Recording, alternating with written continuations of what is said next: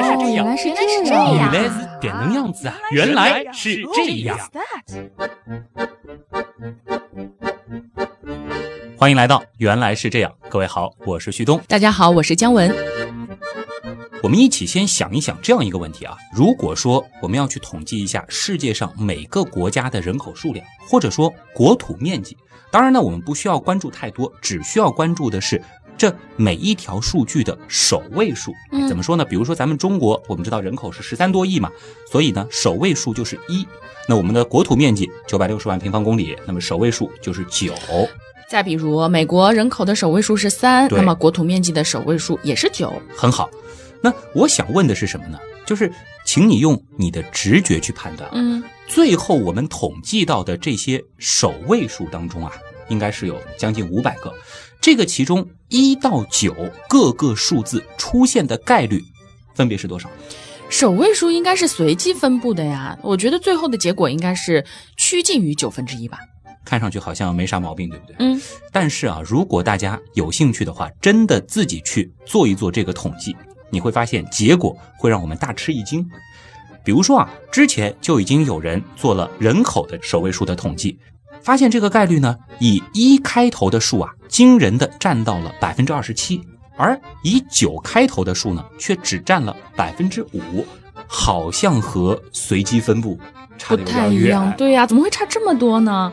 这是不是一个运气成分啊？嗯那就是如果换成面积的首位数来统计，我觉得结果可能会不一样吧。应该会很不一样，对不对？嗯，但是更加不可思议的是，结果呢也是一最多，九最少。啊，如果说你把这两个概率的这个分布画一条曲线的话，你会发现嗯这两条曲线几乎是重合的状态，而且呢，这个其中一的出现概率依然是接近了百分之三十，九的出现概率呢依然只有百分之五左右。怎么会这样？不可思议啊！在统计学领域呢，其实有一个非常有趣的法则啊，叫做本福特定律，指的呢就是一堆从实际生活得出的数据当中，以一为首位数字的数出现的几率呢，大约是总数的三成，它呢接近于期望值，也就是九分之一的三倍。推广来说呢，二它出现的几率呢，大约是百分之十七点六。三是百分之十二点五，依次类推，到了九呢，就只有可怜的百分之四点六。你是说只要是那种自然产生的数据，它的结果都符合这个本福特定律吗？是的，这个定律呢，其实是一个感觉上非常神奇的定律啊。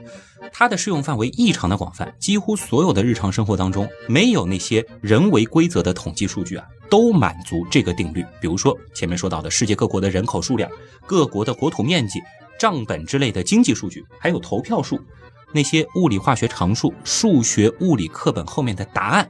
甚至是放射性半衰期等等的数据，它居然都符合这个本福特定律。哎，这和我们的直觉差的太多了吧？是的，其实本福特定律它背后的故事本身也非常的精彩啊。如果说有兴趣的朋友呢，可以自己试着验证，或者主动去了解。今天为什么我在这期节目的一开始引用这个例子呢？则是想引出另外一件事情的思考，那就是我们的直觉到底靠不靠谱？说实话，直觉这个东西啊，在我们普通人看来真的是有点抽象。我觉得为了方便我们接下去的讨论，旭东，你是不是应该先回答这样一个关于定义的问题？那就是当我们在讨论直觉的时候，我们究竟讨论的是什么？休整了一段时间，江女侠一下子让人刮目相看啊！你这个问题真的很有必要。毕竟说起直觉，它太抽象，和我们熟悉的视觉、听觉、味觉这样的感觉不同，嗯，也似乎和思考或推理这样的我们可以明确感知过程的思维活动不一样。甚至呢，哎，有些人还会把直觉和什么第六感、超感官感知等等的啊混为一谈。的确是，好像知道是怎么回事儿，但是又不知道到底是怎么回事儿。对，那么简单的定义一下，我们今天所说的直觉是什么啊？我们定义的是直觉呢是一种思考的过程，在这个过程中输入的信息呢，大部分来自于储存于常识记忆当中的知识。这些信息被自动化的加工，不需要意识的参与，而这个过程输出的信息则是一种感觉，人们基于这种所谓的感觉来做出判断或者决策。哎呦我的妈呀，这还不如不要下定义呢，这样一听更晕了。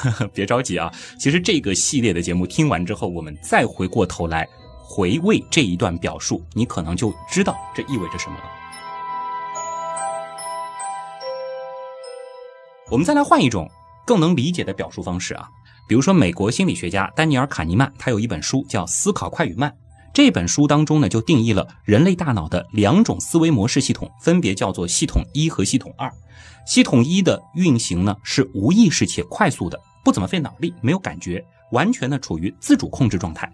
系统二呢将注意力转移到需要费脑力的大脑活动上来，比如说复杂的运算。系统二的运行呢，通常和行为选择以及专注等主观体验相关联。嗯，所以这里的系统一就是我们所说的直觉了。是的，系统一，哎，也就是直觉啊。嗯，它有这样一些大致的案例，比如说让你去确定两件物品谁远谁近，又或者比较一百九十八加八十一和十一加六哪个结果会比较大的时候，很显然是前者。对，又或者察觉语气当中的不友好。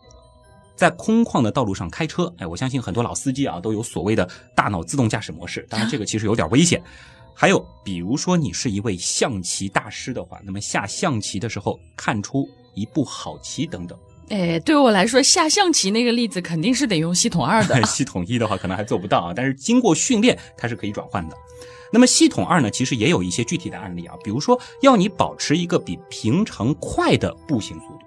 让你去数一数一篇文章当中出现的 a 的次数，在中文的文章当中可能是让你去数的它出现的次数，求出一百九十八加八十一加十一加六的答案的时候，这个就要花时间了啊。又或者让你去检验一个复杂的逻辑论证的有效性，在狭小的陌生的空间里停车，或者呢，一个不怎么会下棋的人。选一部好棋，感觉出来了。系统一里面的很多场景呢，似乎的确是无意识的，甚至是一种与生俱来的，好像本能一样。对，或者说呢，就是经过了长期训练之后，把它变成类似于本能的。而系统二就是必须要集中注意力，很耗脑子的。没错，其实实验结果也显示啊，当我们在使用系统二的时候，往往呢就会伴随着。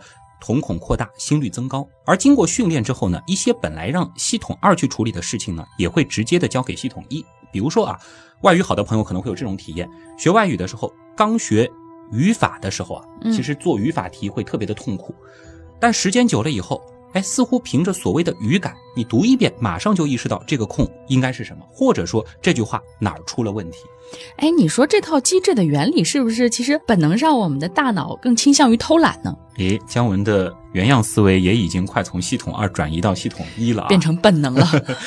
没错，这两个系统的分工呢，的确是非常高效。原则呢，就是付出的代价最小，效果呢，往往又要最好。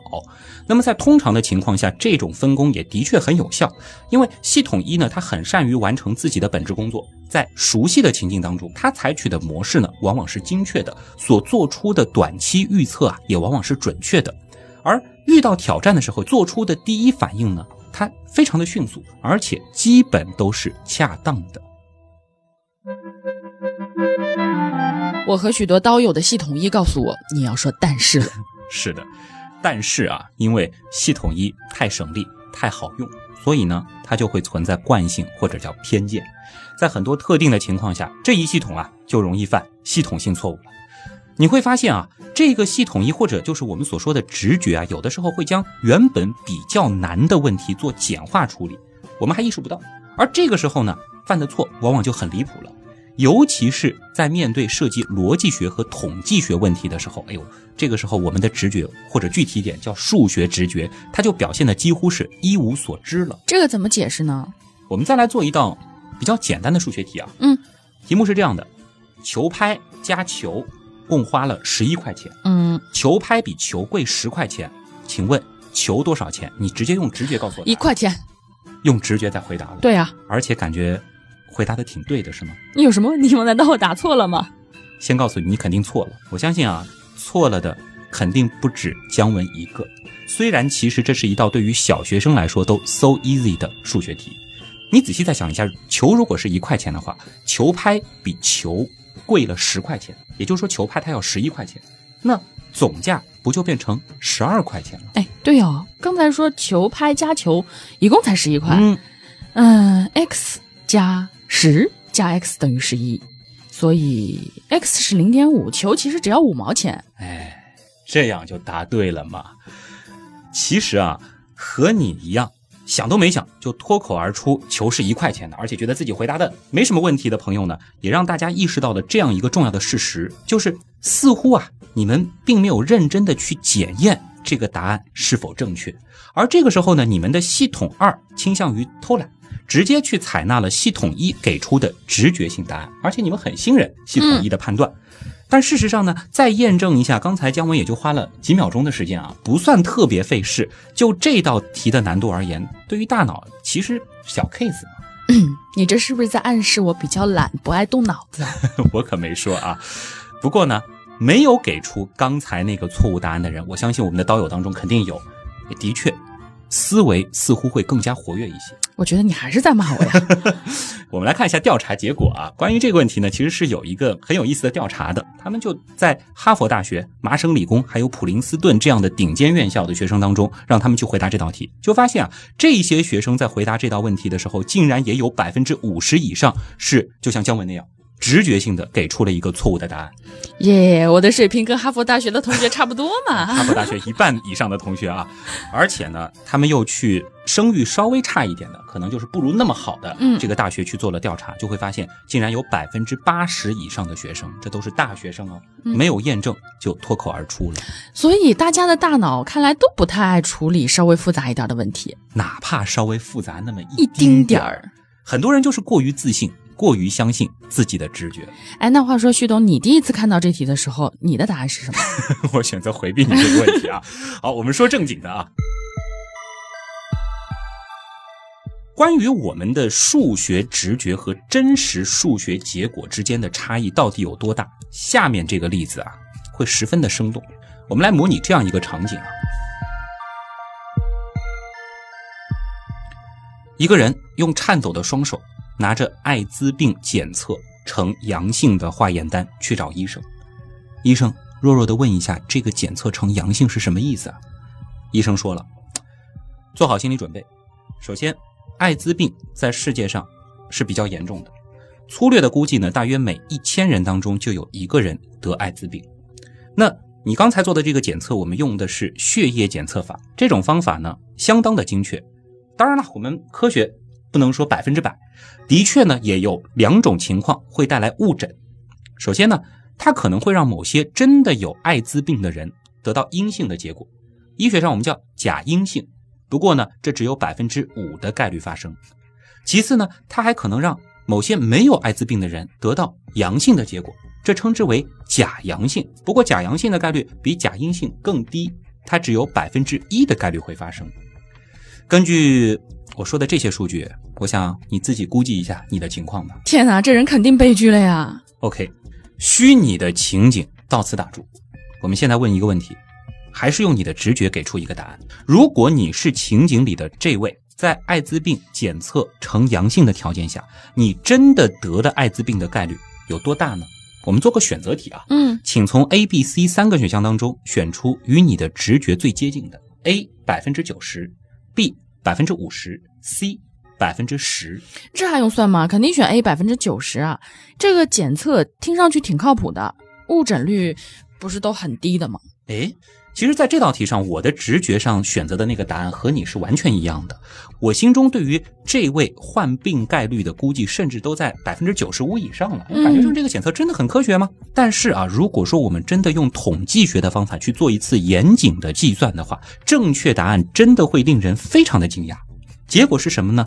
这个人，他患病的概率，居然甚至连百分之十都不到。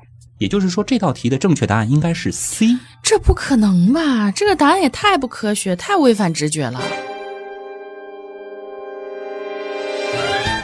你的反应和我完全一样啊！其实，在网上写了这个例子的文章下面啊，嗯，我们也看到了一大堆质疑的评论。而且有很多人，哪怕是看了文章后面附带的这个详细的计算过程之后，依然是不能心服口服。这个为什么？我们稍后也会说。嗯，我们先把争论抛开不谈，我们仔细来看看这个计算本身。我们换个角度再去理解这个问题之后呢，你会发现事实或许真的就是这个答案，不到百分之十的概率。不服求变。其实呢，问题的关键啊是在于情景当中的第三个条件。想一想，医生说了，这个检查会让实际没有得艾滋病的人也得到阳性的结果，也就是叫假阳性。我记得这个概率只有百分之一，不是很小的吗？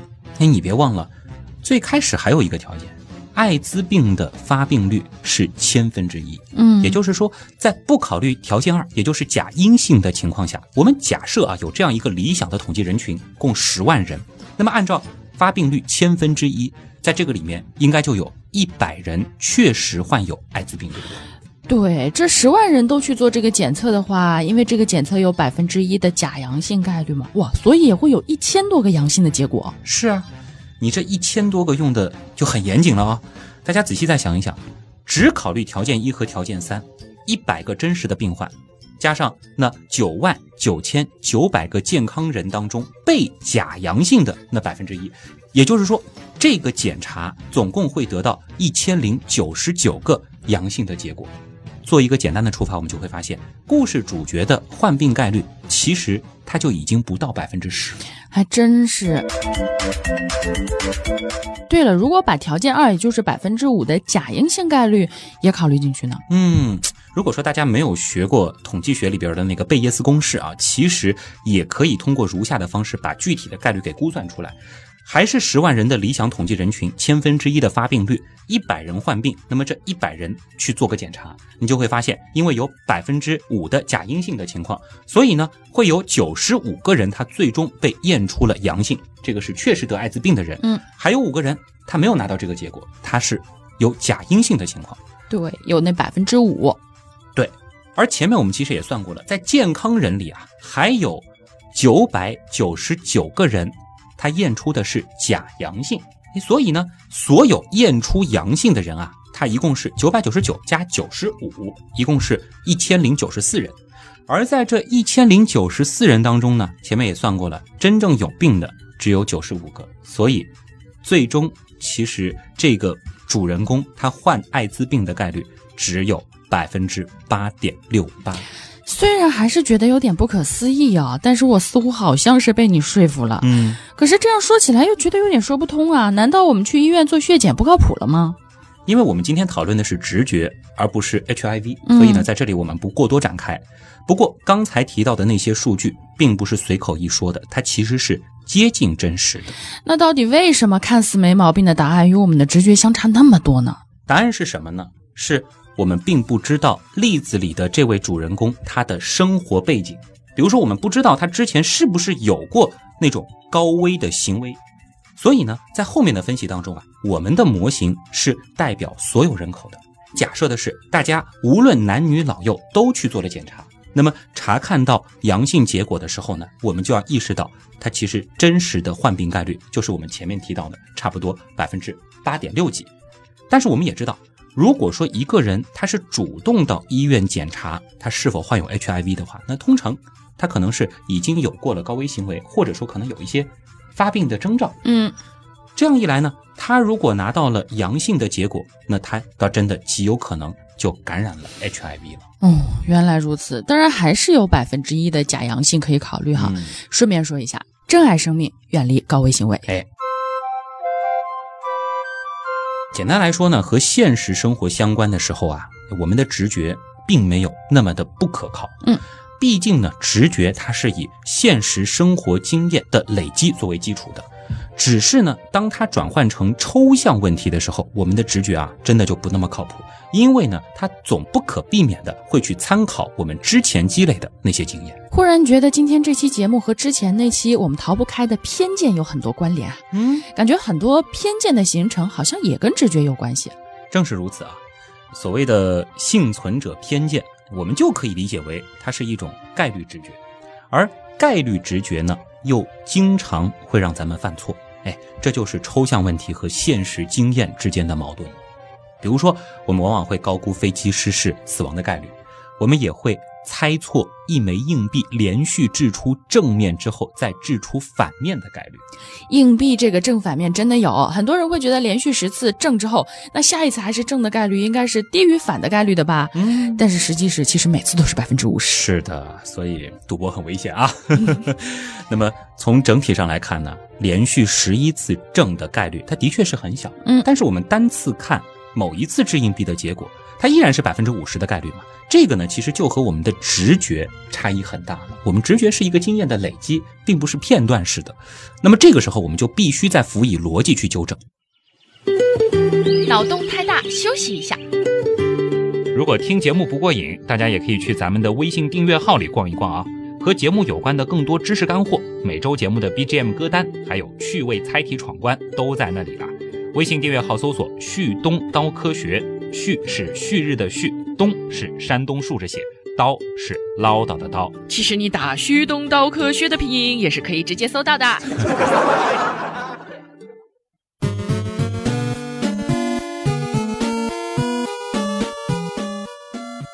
说起抛硬币啊，再问你一个小问题：你说抛掷硬币出现正正正反反反的概率和出现正反正反正反的概率相比，哪个更低一些？感觉是正正正反反反更低一些。事实上呢，两种结果出现的概率都是六十四分之一。不过呢，你的选择啊，却说明了你接受过教育。啥意思？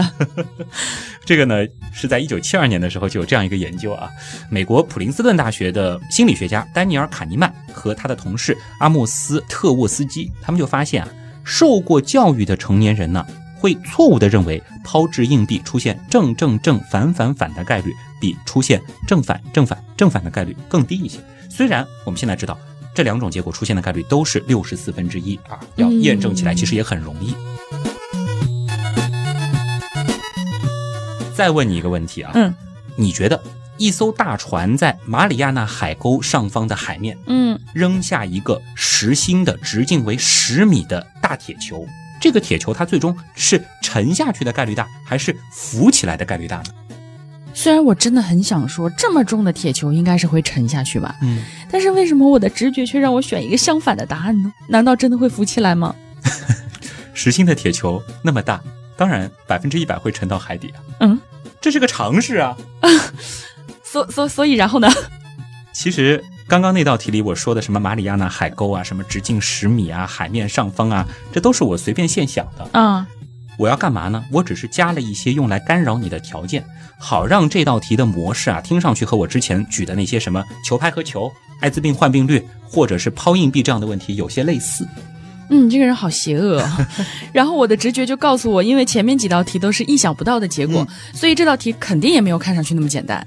对，或者呢，我们也可以理解为什么？就是刚才呢连续的三道，哎，让人觉得有点反转的题啊，使得你的意识得到了一种新的模式，就是凡是旭东问出的看似简单的问题，答案肯定不是想当然简单的那一个，对不对？嗯，这样一种规律已经在直觉上体现出来了。哎，所以呢，当我真的就问出了一个明明很简单的问题时，你的直觉反而倾向于把它复杂化了。哦，所以我不知不觉的就已经被你训练了，是吗？因为什么呢？就是说咱们的本能啊，是倾向于去寻找一些确定性的规律的，哪怕这个事情它本身不存在确定性。而且从这一点似乎也可以看出，就是直觉判断的结果，它反映的正是经验的沉淀。那你说我们前面讨论的概率直觉，这个是天生的还是后天经验积累的呢？这是一个非常好的问题啊！单凭我们的直觉，我们或许会觉得，一个受过教育，尤其是数学教育的成年人，他应该会比一个没有受过教育的成年人，或者是一个孩子，在概率直觉上更具有优势，对不对？是的，起码我的直觉是这样认为的。嗯，但是我的另一个直觉已经开始让我不怎么相信这个直觉了。姜文已经有训练后遗症了啊！呃，这个问题呢，其实得分成两部分，我们慢慢来回答啊。第一部分是概率直觉，它是不是就是与生俱来的？另外一部分呢，则是概率直觉的可靠性，它是不是和我们的受教育程度相关？关于第一部分呢，其实现在回答起来比较容易啊，因为近期的一些研究已经颠覆了此前人们的认知。就是现在我们认为啊，对于概率的估计，它可能就是一种相当原始的直觉。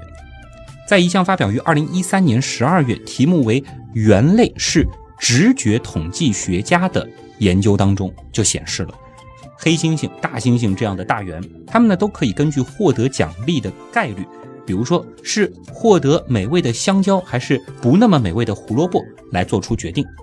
这种数学能力呢，在猴子、鸡。甚至是蝾螈身上也都有一定程度的体现。哎，竟然连动物都会用直觉来估算概率啊！嗯，那这样说起来的话，小宝宝应该也会喽。是啊，意大利呢有一位行为学家叫维托里奥·吉罗托，他和他的同事就发现啊，婴幼儿他也能够有限的理解概率。比如说，在十二个月大的婴儿面前展示三个黄球和一个蓝球，蓝色的球啊，嗯。并且呢，是把它们放到一个容器里。当蓝色的球被取出来的时候，哎，婴儿就会表现的比较惊讶。这说明什么？就是这个小宝宝对发生了概率低的事件表现出了比较少的期待。哎，那更大一点的孩子呢？三岁和五岁的孩子们呢，他们也会根据直觉对发生概率较高的结果给予更多的关注。对于五岁的孩子而言。如果结果的实际出现频率和他自己估计的这个概率不符，那他对概率的估计呢会因此受到影响。而三岁的孩子们呢，他则更加的坚持自己最初的感觉。哎，那没有受过教育的原始人呢？你别说啊，科学家其实也是这么想的。毕竟我们是想要寻找这种概率直觉，它到底是从何而来的。所幸的是，在地球上，其实我们依然能够找到类似于原始人的人，那就是他们还过着原始生活，并没有融入现代社会。吉罗托和他的研究团队呢，就跑到了危地马拉的乡村去找那种原住民。这些人呢，其实就是前面我们说的那种研究者呢，就给原住民做了这样一个测试，让他们呢从一堆不同的筹码当中取出一个，并且呢，请这个受测试者去预测它的颜色。那如果说这一堆筹码当中有三个蓝色和一个黄色，那么大多数的受试者都会去猜他取出的那个筹码是蓝色的，对吧？因为很明显能够判断出这个概率。然后呢，他们又对受过正式教育的马雅小学生和意大利的成年人，那肯定教育程度更高一些，做了同样的测试。你猜结果怎么样？我现在的概率直觉呢，已经倾向于认为大家的结果并没有什么差异了。嗯。经过刚才的训练之后，你的直觉这一次又对了啊！是的，在一系列的概率测试当中啊，那些没有正式学习过数学的当地的原住民，他们表现的竟然和受过正式教育的玛雅小学生以及意大利成年人一样好。那后来他们有没有做更复杂一点的测试呢？嗯，严谨的实验呢，的确没有那么简单，否则结论呢，它的可信度肯定不高啊。嗯。那么在另外一项更加复杂的测试中呢，他们是这样做的：罐子里呢有四个红色方形筹码，一个红色圆形筹码和三个绿色的圆形筹码啊，等于就是说方的和圆的各四个，然后呢一共是五个红，三个绿。嗯，一开始啊，这些原住民受试者们呢会认为最有可能摸到的是红色筹码，但是当研究者告诉他们。会取出一个圆形筹码的时候，那他们呢又把预测的结果更改为了绿色。这可跟我的直觉一样哎！哎，就其实他们的数学感觉还是挺好的啊。对呀。那么在第三个测试当中呢，研究者们又准备了各种各样不同颜色组合的代币。这些受试者啊被要求猜测出两个随机取出的代币是否颜色相同。这个就很难了，对不对？好像已经没有办法靠推理了，只能靠直觉了。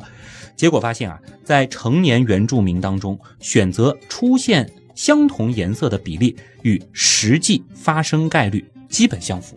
由此就可以得出一个这样的结论：玛雅原住民们呢，他们也能够根据新的信息来更新他们的预测。再和之前的两个对照组进行比较。你猜结果是什么？相差无几，是不是？是的，难道说我们所接受的这些教育，在类似这种问题的概率直觉上，其实是没什么用的？这个理解呢，又稍稍有些片面啊。我们呢，还是要区分天生直觉和更高级的理解之间的差别。那么，像这位研究者吉罗托他就说了，我们在婴儿以及未接受过教育的成年人身上，发现了有关概率预测的直觉，但这并不意味着这种形式的推测它是完美的。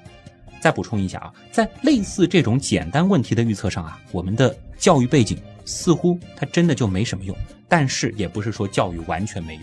当这个问题变得更加更加复杂的时候，我们曾经接受的训练和积累的经验呢，似乎又会显现出一定的优势。当然，犯错也是经常的事。嗯，所以凡事不能只靠直觉，想当然，还是得多用逻辑思考呀。嗯，最后呢，和大家分享一个很棒的比喻啊，就是当我们的直觉已经给了我们一个结论的时候，嗯如果这个时候我们再能够从逻辑上去寻找到直觉背后的建模依据，那么这样就会让我们如鱼得水，或者你简单的说就是再验证一下。因为这个时候呢，别人要做的是什么？别人做的是问答题，也就是寻找解决的方案，而我们要做的仅仅就是证明题，就是对已有的思路进行一次分析验证。那显然事半功倍，不是吗？原来是这样。就是这样。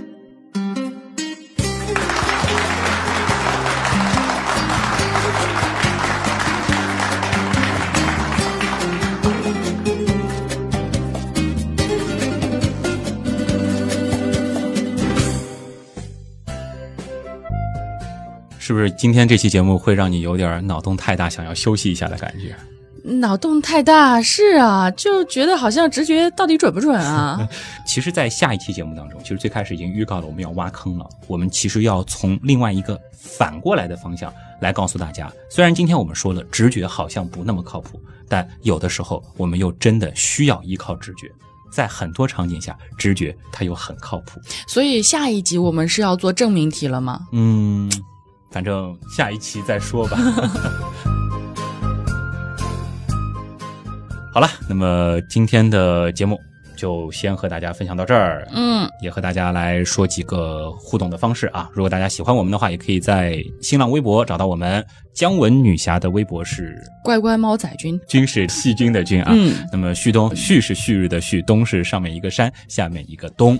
另外呢，就是我们的微信订阅号啊，嗯这个之前已经说了很多次了。旭东刀科学，刀是唠叨的刀，当然还有百度贴吧也是旭东刀科学啊。嗯那么在我们的微信订阅号当中呢，是可以看到和节目相关的分享的。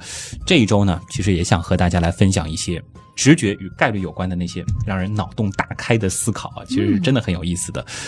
当然，我们的 QQ 群也欢迎大家的加入啊。在 QQ 群里直接搜“原样刀友会”。那么现在开放的是我们的六群和七群，也就是开阳和文曲。嗯，这个欢迎大家的加入。嗯，这个刀友会真的是一个热爱知识分享的大家庭啊！这个嗯现在这个小课堂已经感觉课程都快排不过来了啊，很多大神都踊跃的参与，谢谢大家。好了，那么今天的这期节目就是这样，也感谢所有通过打赏、撰稿、参与志愿组、订阅付费精品、购买官方周边等所有形式支持和帮助过我们的朋友。原来是这样的发展，真的离不开大家的支持。我是旭东，我是姜文，咱们下周再见。拜拜。本能上，我们的大脑 在不考虑条件二，也就是假阳性的情况下，假阴性。